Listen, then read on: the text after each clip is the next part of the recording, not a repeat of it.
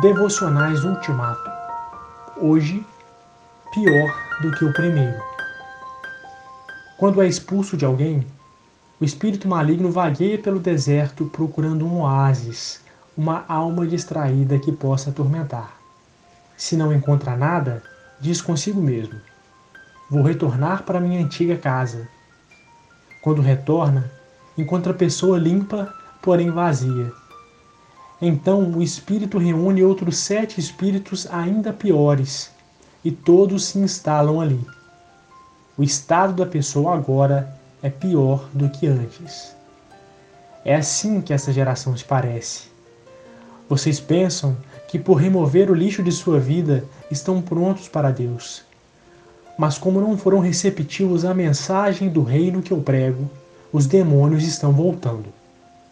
Mateus capítulo 12, versículos 43 a 45. O objetivo da caminhada cristã não é a pureza humana, mas a comunhão divina.